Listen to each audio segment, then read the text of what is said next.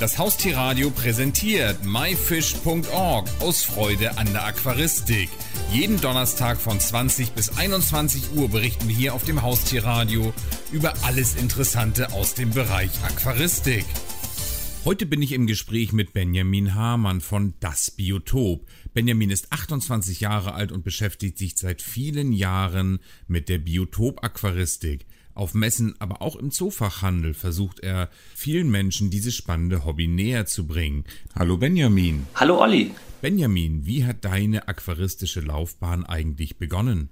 Also meine aquaristische Laufbahn habe ich im Alter von ungefähr sechs Jahren begonnen, würde ich sagen. Damals drehte sich das um einen Goldfisch im Teich. In späteren Jahren, ich sag mal so 19, habe ich dann mein erstes Aquarium bekommen und ja, da lebten im Winter erstmal die Goldfische aus dem Teich drin und das änderte sich dann aber bald, als ich in den Zoohandlungen die anderen Fischarten kennenlernte. So habe ich dann relativ schnell äh, die Goldfische gegen normale Anfängerfische nächstes Mal eingetauscht. Guppies, Platis, Mollies, Neons, diese Richtung eben. Bald darauf habe ich dann aber festgestellt, es gibt ja noch wesentlich mehr Fische. So habe ich dann meine ja, Passion für die Buntbarsche entdeckt und das ist auch bis heute so die vorherrschende Gruppe von Fischen, die ich pflege. Einfach aufgrund von den vielen Verhaltensweisen, die man beobachten kann. Und es sind dazu ja noch sehr farbige Fische. Also das hat mich schon relativ schnell begeistert und zieht mich bis heute in den Bann. Was macht für dich eigentlich ein richtig gutes Biotop-Aquarium aus und worauf muss man dabei achten? Also wie ich eben schon erwähnte, habe ich am Anfang eben Gesellschaftsbecken gehabt. Dort lebten viele verschiedene Fischarten zusammen aus den unterschiedlichsten Erdteilen. Und ich habe dann aber relativ schnell gemerkt, dass das alles nicht so funktioniert, wie ich mir das vorstelle. Die Fische waren zwar bunt und sind da munter durchs Becken geschwommen, aber es war eben nie so, dass sich die Tiere gut vermehrt hätten oder man wirklich viele verschiedene Verhaltensweisen sehen konnte. Und auch bei der Dekoration war es immer relativ schwierig, weil man so viele verschiedene Ansprüche befriedigen musste, dass man Becken hatte, die immer so aus einzelnen Zonen bestanden. Hat für mich irgendwann optisch auch nicht mehr so den Reiz gehabt und mir nicht mehr so gut gefallen. Und dann bin ich irgendwann auf die Arbeiten von Heiko Blair gestoßen, der so als Vorbild für mich in der Biotop-Aquaristik Nummer 1 ist ja, und es war dann eben so, dass ich äh, gesehen habe, wenn man die Tiere ja, ähnlich wie in der Natur pflegt, dass man die Aquarien danach gestaltet und auch den Besatz und bestimmte Parameter in der Natur nachbildet, dass man da eben sehr viel mehr beobachten kann, sehr viel mehr Verhaltensweisen sieht und dass es den Fischen besser geht. Sei es, sie vermehren sich oder sie zeigen mehr Verhalten und werden durch weniger Stress auch älter. Und das hat für mich so den Ausschlag gegeben, dass ich mich eigentlich der Biotop-Aquaristik verschrieben habe und auch nur noch solche Aquarien zu Hause selber pflege oder auch für bestimmte Veranstaltungen einrichte, dass die Leute eben sehen können, wie sieht es in der Natur aus, wie kann ich das im Aquarium nachbilden und das macht für mich eben besonderen Reiz aus und ja, so ist es dazu gekommen.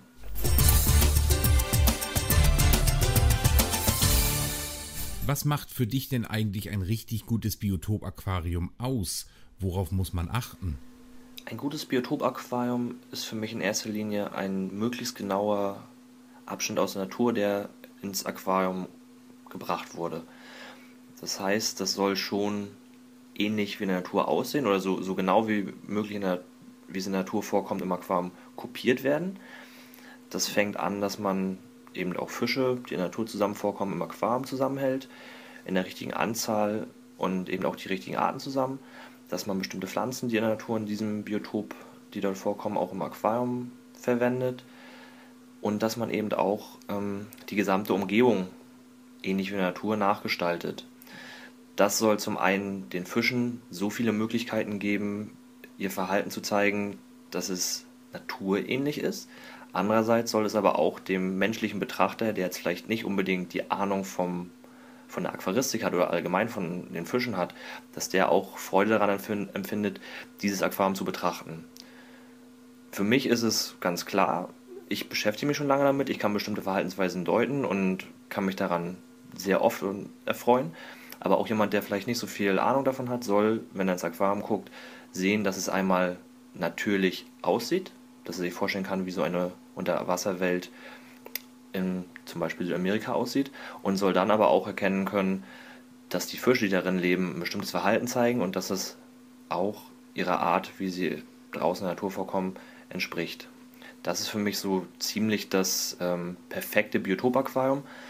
Inwieweit man das immer umsetzen kann, muss man ja von Fall zu Fall sehen. Es gibt bestimmte Biotope, die sind einfacher nachzubilden, bei anderen muss man mehr Aufwand betreiben. Wichtig ist für mich eigentlich immer an, in erster Stelle, ähm, dass man versucht, den Fischen eine Umgebung zu geben, in der sie sich, ich will nicht sagen wohlfühlen, aber in der sie ähm, ein gutes Leben führen können. So. Und an zweiter Stelle kommt, wie gesagt, der Punkt, dass es ähm, einem Betrachter natürlich auch gefallen muss. Ich kann nicht, oder ich, ich möchte für mich persönlich nicht irgendein Aquarium in der Wohnung stehen haben, was ähm, zwar sehr natürlich aussieht, aber was keinem ästhetischen Anspruch genügt. Und da irgendwie die Mitte zu finden, ist manchmal relativ schwierig. Ähm, ich denke aber, dass das heutzutage mit unseren Mitteln, die zur Verfügung haben, relativ gut geht und dass es da schon sehr viele schöne Beispiele gibt und dass man da eben ja, ein lehrreiches Studienobjekt schaffen kann, wo jeder, der das anguckt, ähm, Freude daran empfindet. Und ja, das ist so für mich das perfekte Biotop-Aquarium und darauf, darauf hinaus läuft eigentlich auch jede Gestaltung, die ich anfange. Ne? Wie gehst du bei der Planung eines Biotop-Aquariums vor? Also oft ist es so, dass man sich Zeitungen anguckt, wo man bestimmte Aufnahmen aus oder von Sammelreisen sieht, von Fangreisen sieht, ähm, oder man guckt bei YouTube und sieht dann ein Video, eine Unterwasseraufnahme, wo man eine bestimmte Fischart sieht. Und bei mir ist es dann eben so, ich denke mir, Mensch, die Fischart sieht super interessant aus, die gefällt mir von der Farbe und vom Verhalten, was man vielleicht auch gelesen hat. Und dann möchte man so ein Aquarium bei sich zu Hause haben mit diesen Fischen, die man dort gesehen hat. Ich gehe dann so vor, dass ich natürlich in erster Linie einmal Google frage, wie sieht so ein Biotop aus. Also oft ist es so, dass man den Namen der Fische eingibt und dahinter einfach als Suchbegriff Biotop oder Habitat. Findet man ganz oft in der Bildersuche schon Bilder, dass man eine erste Vorstellung hat, ob es dort äh, klares Wasser gibt oder trübes Wasser. Ähm, sowas ist schon einmal wichtig. Dann als zweiten Schritt kann man, wie gesagt, YouTube bemühen ähm, oder andere Videoportale, wo viele Unterwasseraufnahmen zur Verfügung stehen, wo man auch mal größere Ausschnitte sieht als vielleicht bloß ein Bild, weil das ist ja immer sehr punktuell. Beim Video hat man öfter noch eine schönere und Umsicht und kann sich da ein viel besseres Bild machen. Und als dritter Punkt kommen eben auch Zeitschriften in Betracht. Dort sind, wie gesagt, oft ähm, ja, Berichte über Reisen von Aquarianern äh, vorhanden, die die Biotope der Fische direkt besucht haben, dort auch Fotos über und unter Wasser gemacht haben. Und aus diesen drei Komponenten entsteht dann nachher ein gewisses Bild. Mit diesem Bild ähm, muss man natürlich vorsichtig sein. Nicht alles ist eins zu eins umsetzbar. man muss dann eben nach Möglichkeiten suchen, wie man das für, äh, ansatzweise im Aquarium umsetzen kann. Das fängt zum einen, der ganz erste Schritt ist einfach, ähm, ich gucke, wie groß muss das Aquarium überhaupt sein, damit ich die Fischart pflegen kann, die ich dort mir rausgesucht habe oder auch das Biotop, was ich vielleicht mal gesehen habe, umsetzen kann. Das hängt zum einen damit zusammen, dass ähm, die Fische verschiedene Ansprüche haben an ihren Lebensraum. Zum anderen ist es aber auch so, dass wenn ich auf diese ästhetische äh, Gestaltungsweise kommen möchte, dass ich dann auch einen bestimmten Platz brauche, um etwas umzusetzen.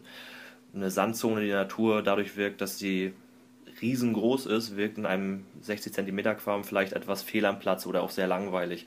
Das heißt, ich muss da schon gucken, wie groß ist das Aquarium. Im zweiten Schritt ähm, kommt es dann dazu, dass man sich überlegt, wie soll die Gestaltung ja, nachher im Endeffekt aussehen. Das heißt, ich gucke mir auf den Aufnahmen an, als erstes der Boden. Ist der grobkörnig, ist er feinkörnig? Sieht der lehmig aus? Gibt es dort viele Ablagerungen? Was liegt auf dem Bodengrund? Manchmal sind es Blätter, manchmal sind es auch einfach nur abgestorbene Pflanzenteile.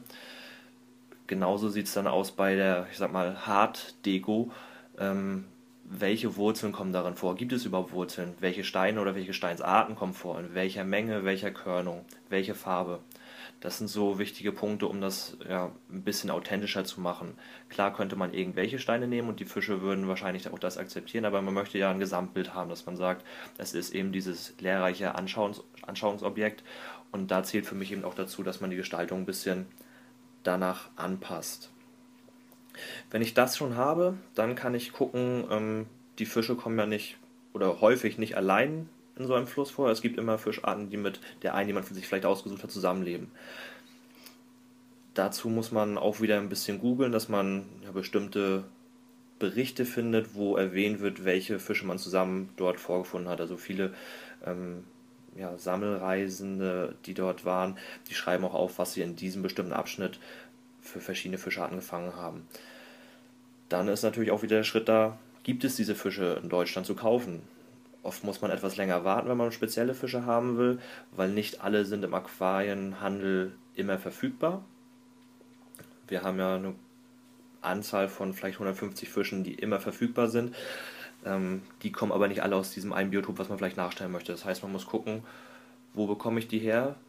Oder ist es überhaupt nicht möglich, diese zu bekommen? Dann muss ich vielleicht ähm, diese bestimmten Fische aus meinen Gedanken streichen und dafür Ersatz finden, der eben in ähnlichen Biotopen ähm, vorkommt, auch mit dieser Fischer zusammen.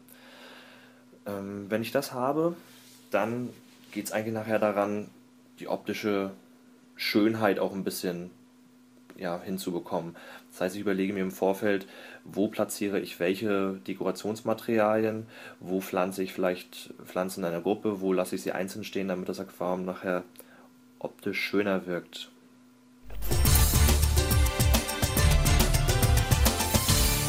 Wie muss ich mir das denn jetzt vorstellen, wenn ich ein biotopnahes Aquarium einrichten möchte?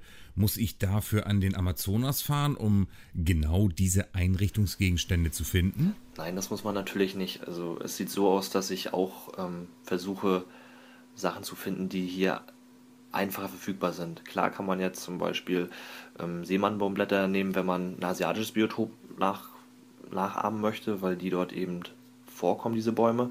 Wenn ich jetzt aber bestimmte Blätter aus Südamerika haben würde wollen, dann ist das ein Aufwand, den ich eigentlich nicht mehr vertreten kann mit dem Gedanken, dass ich da etwas für die Natur tun möchte, indem ich etwas Natürliches auch nachgestalte und damit auch diesen ja, Gedanken vielleicht vertrete, diese Biotope sind gefährdet und ich möchte sie wenigstens im Aquarium bestimmten Leuten zeigen, damit sie auch schützenswerter werden. Wenn ich jetzt also sagen würde, ich möchte genau dieses Blatt haben, was in Südamerika am Fluss liegt, oder genau dieses Holz haben, was in Südamerika am Fluss liegt, dann ist das einfach ein Aufwand, der mehr Schaden meiner Meinung nach an der Natur oder auch ähm, insgesamt für die, für die äh, Gesellschaft haben würde, als dass ich dafür nicht einen Ersatz finden könnte, der besser geeignet ist und der genau den gleichen Effekt hat. Ich nehme zum Beispiel bei, wenn es um Laub geht im Aquarium, dann nehme ich ähm, Laub von einheimisch, einheimischen Laubbäumen wie Eiche, Walnuss oder sowas und ähm, es funktioniert genauso gut. Es gibt genauso einen natürlichen Effekt und die Fische, die ich in den Aquarien pflege, nehmen dieses Laub genauso an, als wenn ich jetzt eine bestimmte Laubsorte aus Südamerika hätte. Bei den Steinen verhält es sich ähnlich. Ich habe nicht immer genau die Steine zur Verfügung, die man dort auf diesen Videos findet oder auf bestimmten Bildern sieht. Aber wenn man ähnliche Steine findet, ähm, zum Beispiel im Baumarkt oder auch im gut sortierten Zoofachhandel, dann ähm, kann ich damit die gleichen Effekte erzielen und die Tiere nehmen es auch so an. Es gibt natürlich jetzt die Frage, ähm, wie weit kann ich mich entfernen? Das muss jeder selber für, für sich entscheiden. Ähm, für mich bleibt immer das Ziel, so genau wie möglich an der Natur oder an, an die natürlichen Vorlagen mich zu orientieren. Ähm, wenn es nicht geht, dann muss man eben andere Materialien nehmen. Dann wird es aber auch nie dieses 1 zu 1 Biotop sein, was man gerne hätte, ähm, was auch okay ist, aber das Ziel sollte man immer im Kopf behalten. Im Zoofachhandel hört man ja häufig, dass in ein Aquarium viele Pflanzen gehören. Wie ist das eigentlich im Biotop-Aquarium? Also das sieht so aus, dass ähm, in der klassischen Aquaristik immer ein sehr großer Wert auf die Pflanzen gelegt wurde. Das ist grundsätzlich natürlich auch nicht verkehrt. Es sieht aber nun mal so aus, dass wir in der Natur in den wenigsten Flüssen wirklich große Pflanzenbestände haben. Meistens sind es ein oder ist es bloß eine Art, die vorkommt, vielleicht zwei, drei im Maximalfall. Und diese sehen auch nicht so aus wie im Aquarium, sondern das sind meistens Pflanzengruppen, die an manchen Stellen im Fluss wachsen, nicht überall. Die sind keineswegs immer grün, weil sie von einer dicken Mulmschicht überlagert sind.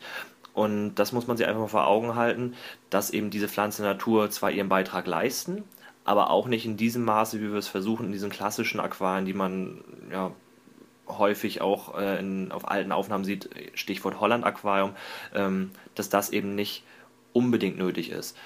Ich kann, wenn ich ein Biotop-Aquarium gestalte, bei dem in der Natur eben auch Pflanzen vorkommen, das im Aquarium versuchen umzusetzen.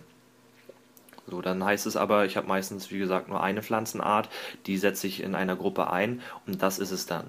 Wie groß die Wirkung der Pflanzen auf das biologische Gleichgewicht ist, das schätze ich mal als relativ geringer, beziehungsweise konnte ich da jetzt keine ähm, Unterschiede feststellen, wenn ich zum Beispiel auch Becken eingerichtet habe, die gar keine Pflanze enthielten.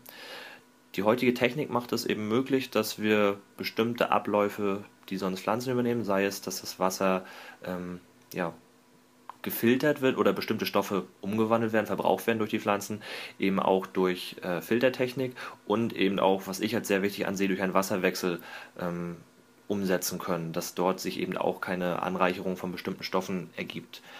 Und deswegen würde ich immer sagen, Pflanzen sollen eingesetzt werden, wenn man sie im Biotop auch vorfindet, müssen aber nicht unbedingt vorhanden sein, vor allem nicht in dieser Menge und in dieser Artenzahl, wie sie häufig empfohlen werden. Also ich kenne das selber, dass äh, im Zoofachhandel häufig gesagt wird, 80% der Grundfläche müssen mit Pflanzen besetzt sein und dann eine bunte Mischung aus verschiedenen Stängelpflanzen, weil die eben sehr viele Schadstoffe aufnehmen. Das kriege ich heute durch bestimmte Filtermedien, durch ähm, bestimmte andere technische ähm, ja, Raffinessen, nenne ich es mal, sei es ein UV-Klärer oder so, bekomme ich das auch hin. Und dann eben, wie in jedem Aquarium, sollte auch in einem Biotop-Aquarium oft ein, oder hilft ein regelmäßiger Wasserwechsel, um bestimmte Schadstoffe in geringen Mengen zu halten, so dass das eben auch auf lange Sicht funktioniert. Und ähm, ich finde es halt auch relativ natürlich, wenn man sich vor Augen führt, dass in einem Fluss ein permanenter Wasserwechsel vonstatten geht. Also wir haben Wasser, was aus dem Gebirge kommt, das fließt dann ins Tal und damit lebt der Fisch eigentlich permanent in frischem Wasser. Benötige ich also für ein Biotop-Aquarium eine ganz spezielle Technik? Das kann man so pauschal eigentlich gar nicht beantworten. Jedes Biotop und damit auch jedes Aquarium, was man dann vor sich hat, äh, ist verschieden. Das heißt also, ich brauche nicht immer den riesen Außenfilter, der jetzt ähm, für glasklares Wasser unbedingt sorgt. Manchmal ist es ja auch schön oder manchmal ist es auch notwendig, dass man eben eine Filterung hat, die eben nicht zu stark ist oder auch nicht zu viel Wasserströmung verursacht. Andererseits haben wir aber auch die Möglichkeit, heutzutage durch zum Beispiel Strömungspumpen, die eine sehr schön ausgeglichene Strömung machen, ähm, bestimmte Flussläufe nachzustellen, in denen die Geschwindigkeit des Wassers sehr hoch ist. Als Stichwort fällt mir da einmal ein Flossensauger-Aquarium. Diese Tiere leben in Stromschnellen, wo die Wassergeschwindigkeit so stark ist, dass es eigentlich auch einen ausgewachsenen Mann wegreißt und da leben die Fische und können auf der Stelle stehen. Diese Wassergeschwindigkeiten kann ich durch eine bestimmte Technik heutzutage sehr einfach erreichen. Das ist natürlich ein Vorteil. Andererseits besteht aber auch immer die Frage, warum brauche ich viel Technik? In einem normalen Gesellschaftsaquarium ist es so, dass ich häufig eine sehr große Filterung brauche, weil eben sehr viele Fische auf sehr wenig Raum gehalten werden, die durch ihre Ausscheidung das Wasser stark belasten und auch allgemein viel Schmutz anfällt, sei es grobe Partikel oder feine Partikel, die irgendwie aus dem Aquarium in einen Filter gelangen, damit das Wasser einigermaßen klar ist.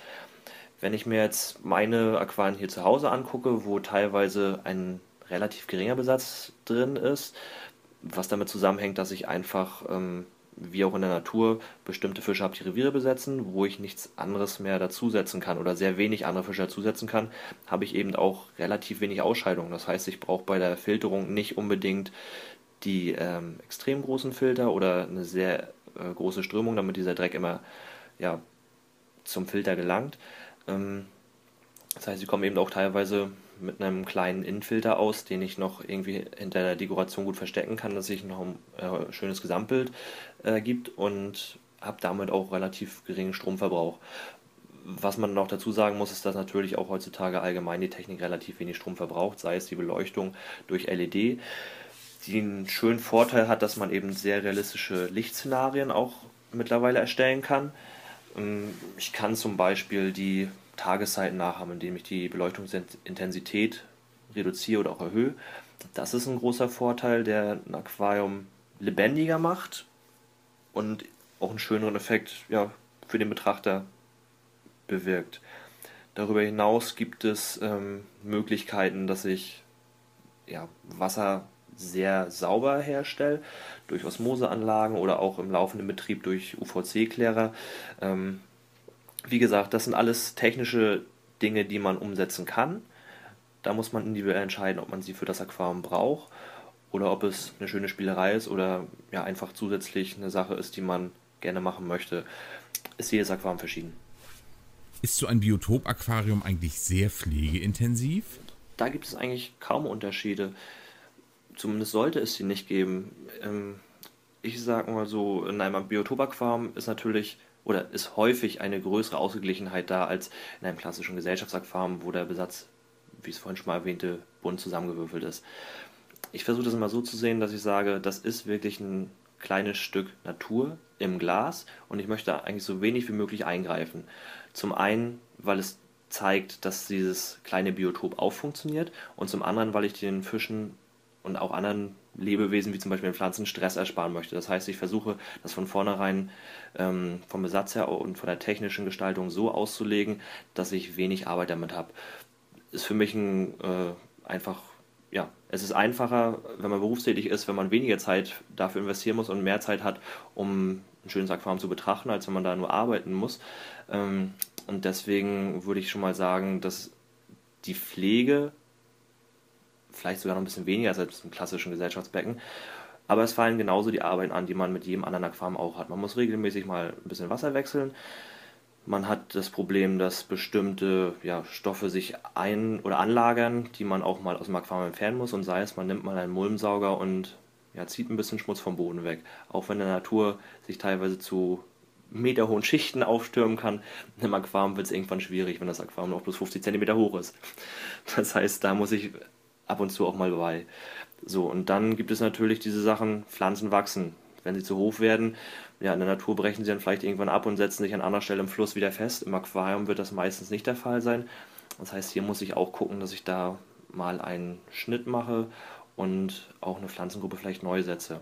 Das sollte sich aber, wie gesagt, nicht unbedingt in regelmäßigen Intervallen vollziehen, sondern das soll schon so sein, dass man lange Phasen hat, in denen man nicht eingreifen muss. Die Fische und Pflanzen muss man füttern. Hier ist vielleicht noch wichtig zu erwähnen, dass ich auch bei der Fütterung versuche, äh, so natürlich wie möglich zu füttern. Das heißt, es gibt relativ wenig Trockenfutter, es gibt ähm, mehr Frostfutter und auch einen sehr großen Teil an Lebenfutter.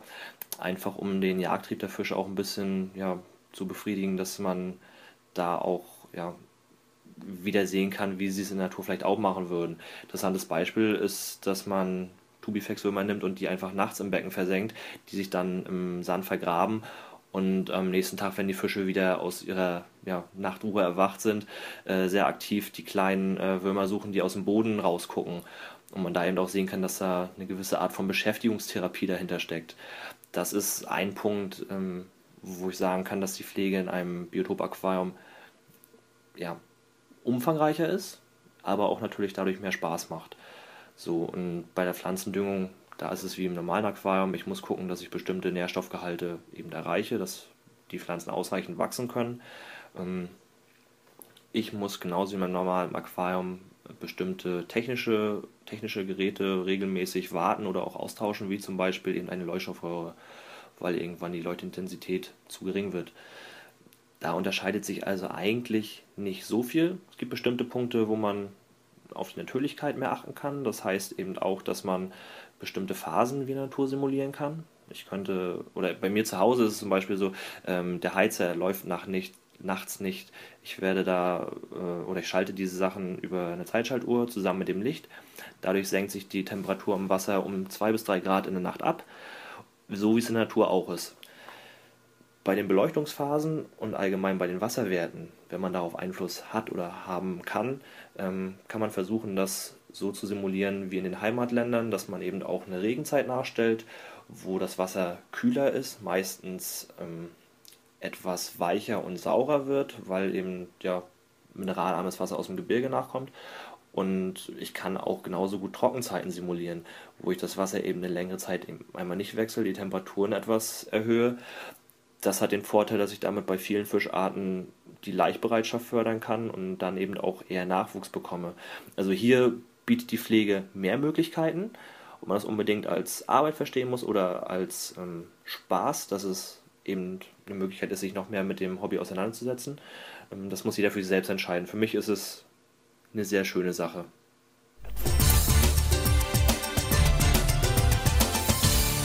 Hört ja immer sehr viel vom Aquascaping, aber recht wenig von Biotop-Aquarien. Wie glaubst du, kann diese Form der Aquaristik ein breiteres Publikum erreichen? Also zum einen denke ich, dass die Biotop-Aquaristik im Moment schon ein relativ großes Publikum erreicht hat. Nichtsdestotrotz wäre es natürlich schöner, wenn sich mehr Leute damit befassen würden.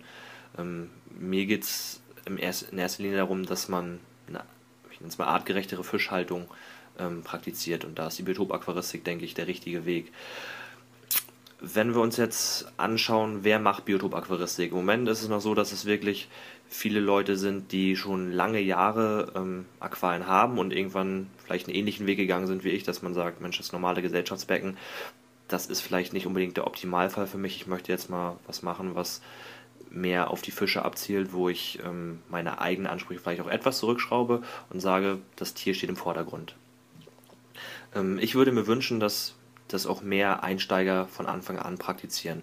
Das heißt, man müsste zum einen die Anlaufquelle, die erste Anlaufquelle der ähm, Einsteiger mehr in den Mittelpunkt rücken und das ist häufig der Zoofachhandel, dass man sagt, dort gibt es eben auch Beispiele für Biotop-Aquarien. Man kann dort sehen, wie schön so ein Aquarium aussehen kann. Ähm, und dann im zweiten Schritt muss es natürlich auch so sein, dass es mehr Möglichkeiten gibt, schneller Informationen zu kommen ich kann es schon nachvollziehen, dass Anfänger sich schwer damit tun, äh, sich rauszusuchen, welche Fischarten leben wo zusammen und wie sieht es dort aus. Hm, wenn man dort mehr Informationsquellen hätte, wie es sie schon teilweise auf bestimmten Homepages gibt oder auch in dem ähm, neuen Buch von Heiko Blair, ähm, wo er sehr viele Süßwasserbiotope der Welt vorstellt, mit den ja, Gegebenheiten, wie man sie vor Ort vorfindet und auch mit den richtigen Fisch- und Pflanzengesellschaften, dann ist das schon ein sehr guter Schritt in die richtige Richtung. Andererseits sieht man auch im Internet, ähm, dass sich immer mehr Gruppen zum Beispiel auf Facebook gründen, ähm, es bestimmte Portale gibt, wo die Biotop-Aquaristik im Mittelpunkt steht.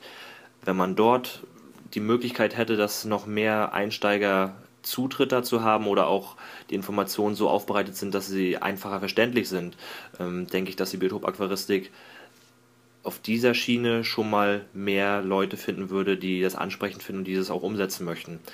Darüber hinaus ist es so, was ist eine schönere Werbung für die Biotop-Aquaristik als ein hübsches Biotop-Aquarium?